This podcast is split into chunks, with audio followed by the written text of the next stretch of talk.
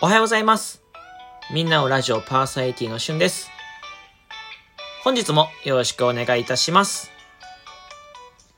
本日はですね、このみんなをラジオにですね、一通お便りが届きました。このお便り読んでいこうと思います。ラジオネーム、もちゃさんからのお便りです。うつ病の仲の良い人から、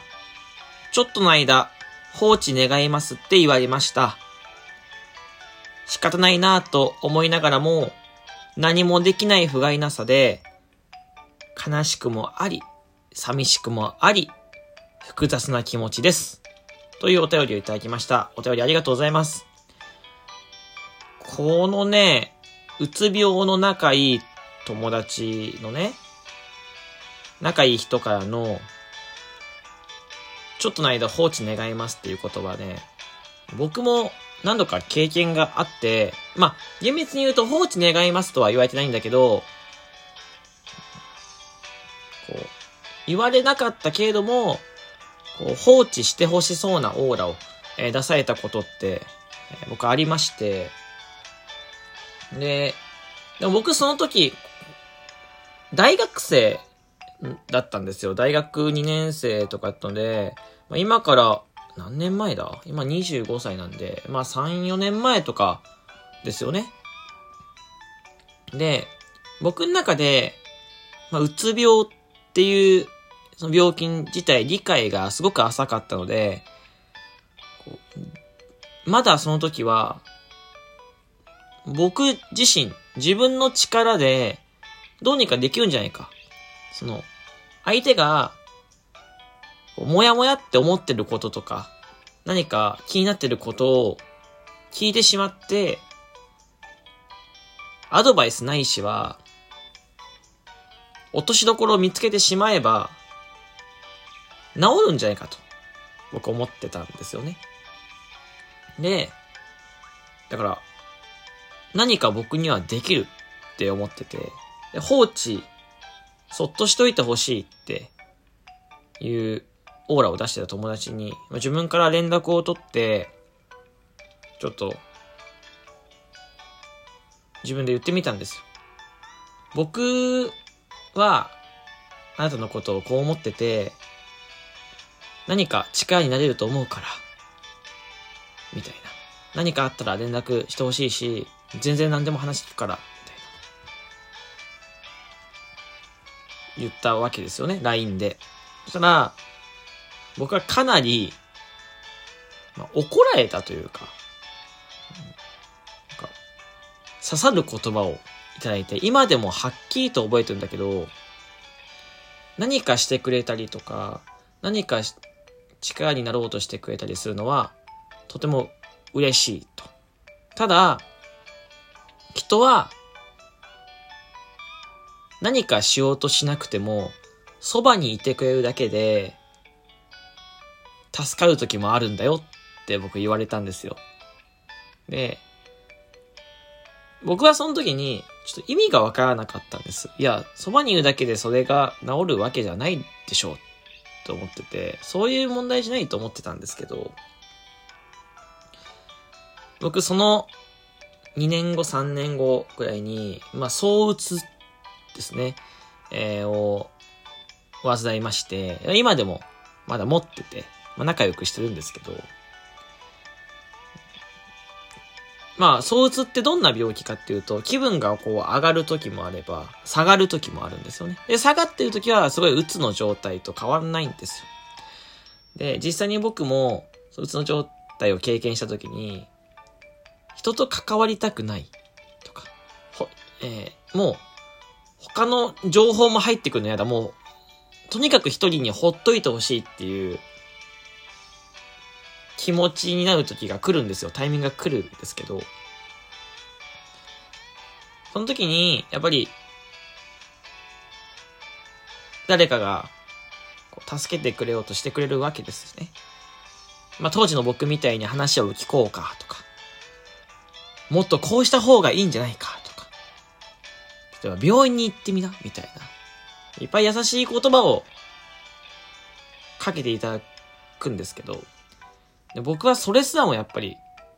ほっといてほしいって思っちゃうんですよ。もうそういう気分になっちゃうわけですよね。で、その時に僕は、当時の、その高校、大学生、すいません、大学生の時の、まあその、当時うつ病だった友達に自分が投げかけた言葉の意味が、投げかけて書いていた言葉の意味が分かったわけですよね。何かしてほしいわけじゃないけど、誰かと繋がってる感覚が欲しいとか、本当にそばにそっといてほしい。それだけで安心する。ですよ。その時に初めて分かって、あ、こういう意味だったんだなって。で、だから、このお便りを送ってくれた、まあ、もちゃさんも、何もできない、まあ、仲がいいからこそね、何かしたいとか、何か力になりたいと、思う、と思うんですよ。僕もそうだったから。でも、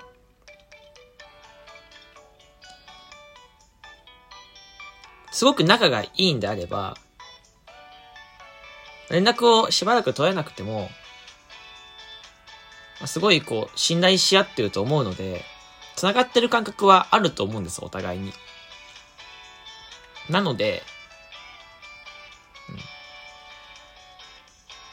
うん、何もできない不甲斐なさとか思わなくてもいいと思いますし、あ、まあ、でも、とにかく悲しくもあると思い、寂しくもあると思うんですけど、うつ病、僕はそううつなんで、まあ、波があるんですけど、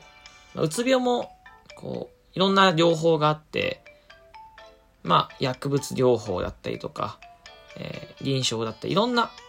まあ、臨床というか、まあ、なんですかね、その、こう、カウンセリングだったりとか、まあ、箱庭療法とか、えー、ロールシャッハとか、いろんな、こう、うつ病の乗り越え方があるんですけど、心理テストを受けてとか、いろんな乗り越え方があるんですけど、波がうつ病もありますで、まあ、それが落ち着いてくると、うん。また、いつもの、いつものというか、もうこうずっと仲良く元気に話してたりとか連絡してた時みたいになるんじゃないかなと思うので、僕はあんまり心配しなくていいのかなと思います。あの、心配するんであれば、その子と繋がってる感覚を持っとく。自分だけでも。それでいいと思ってます。で、向こうから連絡が来た時は、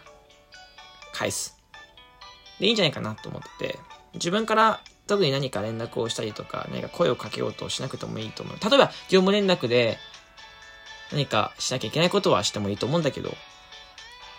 う無理に何かしようとしなくてもいいし、それは何かできてるわけですよ。何かしようとしなくても、もう、そもそも友達、仲がいいっていうだけで、えー、多分、いや、多分じゃないね。その人のためになっているので、もうすでに何かしてるわけです。それで言うと。だから、特別なことを何かしようと思わなくていいんじゃないかなと思っております。これが回答になってるかわかんないですけど、どうでしょうかね。えー、僕の回答としては、そのまま、自分を責めることなく、まあしばらく連絡が取れないけど、向こうから連絡していたら返すし、まあ徐々に月日がね、解決してくれるもんだと思うので、まあしばらくの間はね、無理に話さずにね、こう繋がっとくだけ、繋がってる感覚を持って、そして、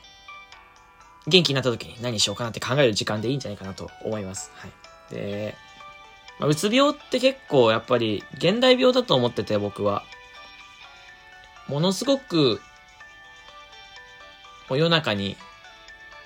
持ってらっしゃる、患ってらっしゃる方がたくさんいらっしゃると思ってます。僕もその一人です。まさか僕がなるなんて思ってなかったです。うん。で、もしかしたら、このお便りを、お便りと同じ思いをしたことがある人がたくさんいるかもしれないと思ってます。この配信を聞いてる中に。でも何もしなくていいと思って、そのままでいいと思ってます。うん。だってもう、関係を持ってる時点で何かしてるんだからと思ってるので、無理にね、何もしなくてもいいんじゃないかなと、僕は思います。うん。まあ、うつ病とか躁うつっていうのは、感知することがほぼないんですよね。もうあの、100%治りましたってなくて、その、本当に最小限におとなしくなるっていう。0.1%は残ってるって感感じなので、100%治ることないんですけど、すごく上手に付き合っていくのがすごく大変です。難しいです、正直。やっぱり、急に出てきちゃいますからね。うん。僕もそうだし。そういう時に、自分の身近な人が、その病気と戦っているのであれば、それをね、こう、その人を支えるって意味でもずっと、こう、仲良く、穏やかに過ごすってのが一番なんじゃないかなと、僕は思います。僕は、そうしたいなと思います。うん。あとはね、あの、ちょっとコツとして、あの、こういう人、うつ病とか、そういう落ち込んでる人の話を聞いたときに、なんか、アドバイスをするんではなくて、話を聞いてあげるっていうのはすごく大切です。話を聞いてあげる。まあ、この辺のお話もまた今度できたらなと思います。本日はここまででございます。ここまで聞いてくれてありがとうございました。よかったらお便りボックスの方にお便りを送ってください。ではまたお会いしましょう。バイバイ。